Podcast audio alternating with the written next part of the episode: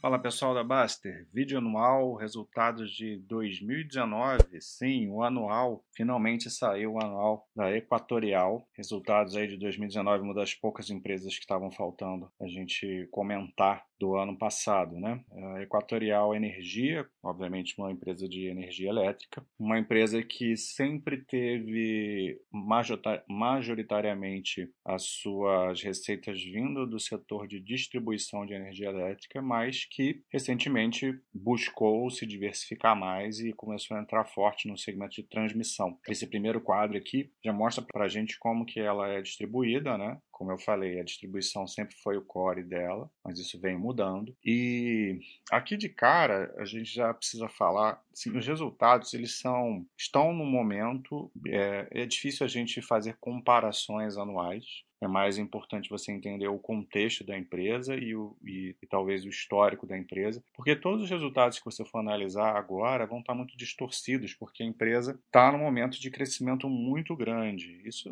nem é de agora, né? Ela sempre teve essa característica mais agressiva. Ela tem, tem essa o DNA dela de comprar empresas mais ou menos, né, meia boca até, e fazer um turnaround dessa empresa, transformar essa empresa numa empresa mais eficiente, utilizando know-how dela, utilizando toda a estrutura dela, fazendo as sinergias e essa empresa fica mais eficiente e ela agrega valor para a companhia, né? Então é uma empresa mais agressiva, também mais arriscada por conta por conta disso, mas que não tenha dúvida vem trazendo bons resultados, né? Claro que você precisa aí de um tempo grande para ver se é, até onde vai esse crescimento mais agressivo dela, né? Quando ela desacelerar esse crescimento, ela vai continuar sendo uma empresa eficiente que vai estar ali crescendo pouco a pouco, gerando valor. Isso tudo a gente tem que acompanhar. Então, eu vou tentar de alguma forma mostrar aqui o que ela fez esse ano, mas não adianta a gente se atentar muito nos números é, nas comparações, porque não são, são bastante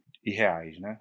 Reais, irreais no sentido de ah, aumento de 100% de, de EBITDA, de lucro, é porque está entrando operação nova, basicamente isso. Então aqui a gente vê, ó, ela possui hoje quatro distribuidoras. Ela já tinha a Maranhão e a Pará anteriormente. Em 2018 já vinha com a a gente já tinha os resultados aqui da Piauí, mas a Piauí vinha passando por esse processo de turnaround, como eu falei ainda, e esse ano a gente vai ver que ela agregou bastante resultado, porque antes ela dava prejuízo operacional e agora já está dando lucro operacional. E a novidade para o resultado de 2019 é a Equatorial Alagoas, que não tinha em 2018, então isso também vai adicionar para ela grandes ganhos de receitas e de EBITDA, porque não tinha essa empresa antes no balanço dela. E, como eu falei, a empresa está diversificando mais, entrando forte no setor de transmissão. Ela tem oito lotes que ela da Equatorial Transmissão, sendo que desses oito lotes, três já estão é, 100% ou próximo disso operacionais é, e cinco estão em fase pré-operacional, estão em construção. Só que desses três, apenas um é, já vinha de, é, operacional no resultado de 2019. Então, esse, quando eu falo três estão operacionais, já são em 2000, já é em 2020. Só que o que acontece? A, o setor de transmissão ela começa a receitar e começa a ter contabilização de resultado no EBITDA antes mesmo dele se tornar operacional. Isso tem um pouco a ver com aquilo que a gente vê em construtoras lá, no método POC. Conforme a obra vai avançando, você vai adicionando receita e EBITDA para o seu balanço. É, mesmo que não haja geração de caixa ainda, dinheiro entrando verdadeiramente na empresa. Mas isso vai fazer com que também, é, contabilmente, a empresa tenha aumentado muito os resultados, e aqui está o principal, inclusive, impactante dos resultados desse ano. Tem a Intesa aqui, que já é uma, é uma empresa de transmissão que ela comprou, que a Equatorial comprou, já operacional, isso também já tem aí um, um, um valor, um valor entrando aí para ela de receita e de EBITDA. Tem uma parte de geração também, mas é, praticamente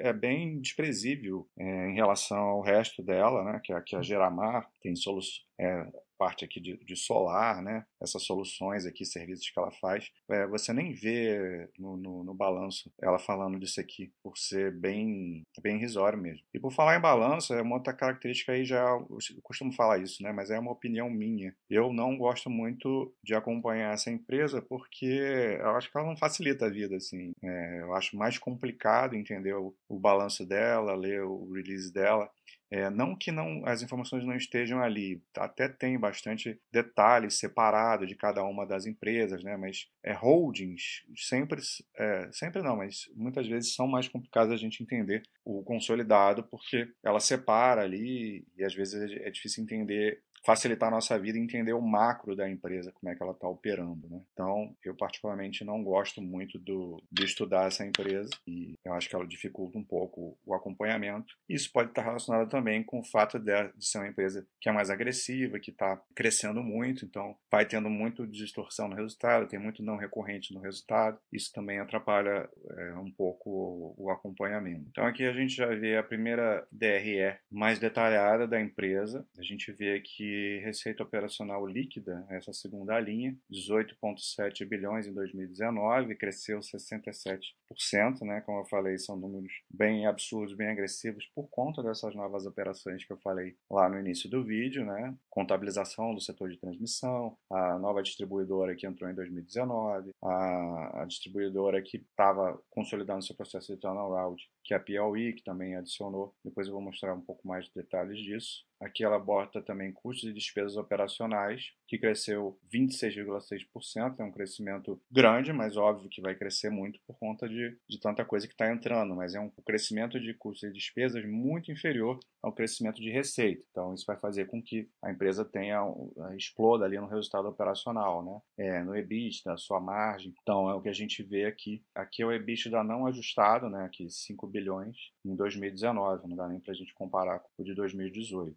E o lucro líquido também vai seguir esse mesmo caminho, né? 2,4 bilhões em 2019. Então, é uma empresa que está crescendo muito mesmo. Então, aqui eu quero mostrar um pouco mais detalhes do operacional, do EBITDA, a gente entender de onde está vindo né? esse resultado. Eu já falei antes, mas a gente vai vendo os números aqui. Então, percebam que o EBITDA da Equatorial Maranhão e da Equatorial Pará que são as distribuidoras que ela já tinha há bastante tempo, eles são aqui, é, tem resultados muito próximos, né? Assim, a Maranhão cresceu 3%, né? O EBITDA, e a, a, o Pará, mesma coisa, né? Flat aqui. Então, essas são empresas que estão mais maturadas, mais consolidadas, já passaram pelo processo de turnaround lá no passado, e estão entregando aí o resultado, mas o resultado discreto que se espera aí de uma distribuidora, né? Sem grandes sem grandes mudanças, né? O máximo que ela pode fazer aqui é ganhar um pouco mais de eficiência, tem os ajustes tarifários, vão fazendo com que ao longo do tempo as receitas vão aumentando, o EBITDA vai aumentando, mas aqui é a normalidade dela. Agora, a diferença toda a gente começa a ver aqui embaixo. EBITDA da Equatorial Piauí e a de, principalmente de Alagoas, que não existia em 2018 dentro do balanço da Equatorial. Então a Piauí vê que em 2018 ela ainda estava dando prejuízo operacional de 544 milhões.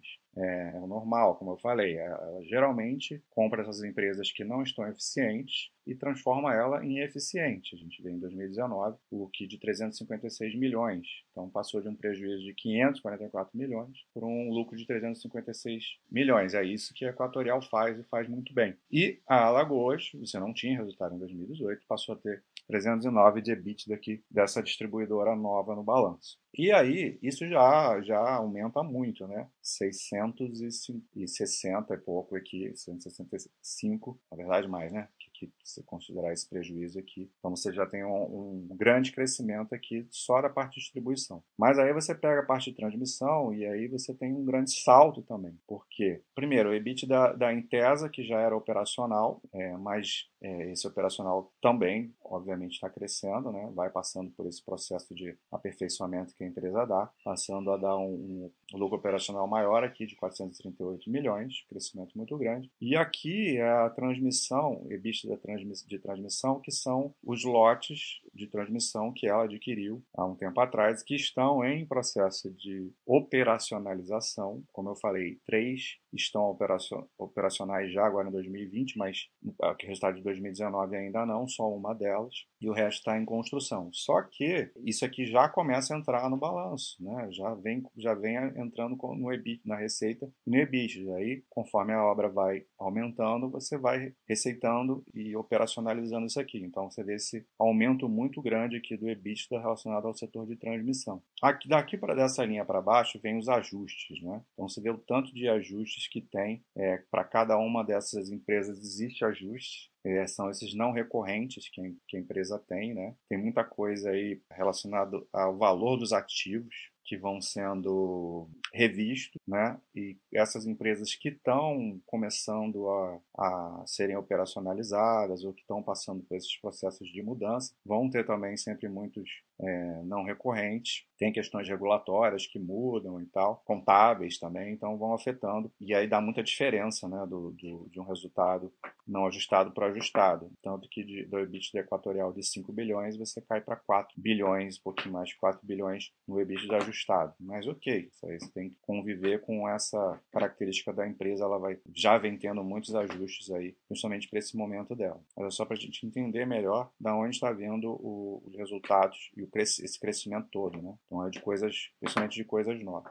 O que é ótimo, né? Não, tô, não é para tirar o mérito da empresa, não. A empresa está com esse propósito de crescer através de aquisições e está fazendo isso muito bem feito. Se a gente for olhar aqui esse quadro de lucro, lucro líquido, finalmente, a gente vai ver mais ou menos o mesmo processo, né? Lucro líquido Maranhão e Pará, mais ou menos números assim mais estáveis, né? Até tem uma queda aqui no Maranhão e compensou aqui com o ganho do Pará. Aí você vai para o resultado de Piauí e Alagoas também, saindo de um prejuízo para um lucro e aqui de um resultado que não havia para 255 milhões. Então isso vai fazendo com que a empresa tenha esse crescimento tão grande. Aí setor de transmissão, mesma coisa. Aqui o lucro líquido de transmissão, 1 bilhão. Lucro líquido da Intesa também crescendo bem. E aí aqui, é, mais uma vez, os ajustes, né? O lucro líquido equatorial de 2,4 bi e quando você ajusta cai 1 bilhão para 1,4 é, bilhão no, no consolidado. Última coisa que eu quero mostrar é o endividamento da companhia. É uma companhia que está, como eu falei, mais uma vez, né, crescendo muito. Toda companhia que cresce muito, o que ela faz? Ela capta dívida, né? vai crescer a dívida dela. Então ela saiu aqui de 6,7 bilhões no fim de 2018 e terminou o ano de 2019 com 10,5 bilhões de dívida, né? Até diminuiu em relação ao trimestre anterior. Isso é ruim? Não, não é ruim. Por que, que não é ruim? Porque não tem como a empresa crescer sem captar dívida. A questão toda de acompanhamento de dívida é o que essa dívida está fazendo para a empresa, né? Qual é o objetivo da dívida? Como que isso está se traduzindo no balanço depois de um tempo, né? É, o que se espera de uma empresa que está crescendo e captando dívida é que o seu EBITDA cresça, que o seu operacional cresça. E a gente viu claramente que isso está acontecendo com a empresa. Uma outra forma de a gente ver que é que é o endividamento é saudável, é a relação dívida líquida sobre o EBITDA, que é o que a gente vê nessa curva amarela aqui. A gente vê que a dívida aumentou bastante, né? quase 4 bilhões de aumento, porém o indicador dívida líquida EBITDA, que é o melhor, um dos melhores para a gente ver a estrutura de capital, se é saudável ou não, ela diminuiu bastante, de 3,3 para 2,8. Chegou a aumentar no, no início do ano, 2019, e veio caindo conforme esse EBITDA foi aumentando e agora está abaixo de 3. Isso aqui é a parte consolidada. Se a gente olhar o endividamento proporcional, né, considerando a participação que ela tem nas controladas, aí fica menor ainda. Né? Uma dívida líquida de um pouquinho menos de 10 bilhões, que também aumentou bastante, mas a relação é, da dívida líquida sobre EBITDA caiu muito de 3,6 para 2,6 ao fim de 2019. Então, ela está com uma estrutura de capital bem saudável, de acordo com, com as características do modelo de negócio da empresa e principalmente com o momento dela, né, entregando resultado. Acho que é isso que eu tinha para falar da empresa. É, não tem nada relacionado aqui no, no, no release, nem na, na, parte de apresentação do webcast falando sobre geração de caixa. Eu dei uma olhada no, nos quadros né, da, da Basta, que a gente até pode, pode mostrar aqui, que eu tinha visto que estava com uma geração de caixa negativa. O fluxo de caixa operacional em 2019 foi negativo em menos 651 milhões, né, com fluxo de caixa livre capex bem negativo, mais negativo da história. E de vez em quando acontece isso dela, dela ter esse fluxo de caixa operacional negativo, né? Então, o que pode explicar isso aqui? Mais uma vez, falei isso dezenas de vezes durante a apresentação. Ela está no momento de crescimento, de expansão e esses ativos, principalmente esses ativos de transmissão, que estão sendo já contabilizados como receita e EBITDA que estão crescendo, eles não estão operacionais. Então, na verdade, não está tendo a geração de caixa ainda que, é, que, essas, que essas empresas tendem a dar, né? Então, existe, as empresas de transmissão têm essa vantagem, você tem, já sabe de antemão, você tem uma previsibilidade é, boa de como que vai ser a geração de caixa futura dessa empresa, né? É, já está lá contratada a RAP dela e vai ficar gerando aquilo, aquele caixa. Então, isso é dinheiro que vai entrar futuramente. Mas nesse momento, ela está só queimando caixa, vamos dizer assim, né? Não, não seja no mau sentido, mas porque ela está nessa fase pré-operacional ainda. Então, um dinheiro que vai entrar. A tendência é que Aí ela, tem, ela fica com essas curvas assim meio doidas, né? Você tem aqui, é, passa um período tendo geração de caixa operacional negativa, de repente explode. Aí entra um ponto, quase 1,2 bilhões aqui em 2015, né? E aí fica gerando caixa um tempão, de 1 bilhão, 2017 1 bilhão, 2018 quase, aí vai quase para 2, né? Aí agora que ela está nesse esquema que eu falei da apresentação, né?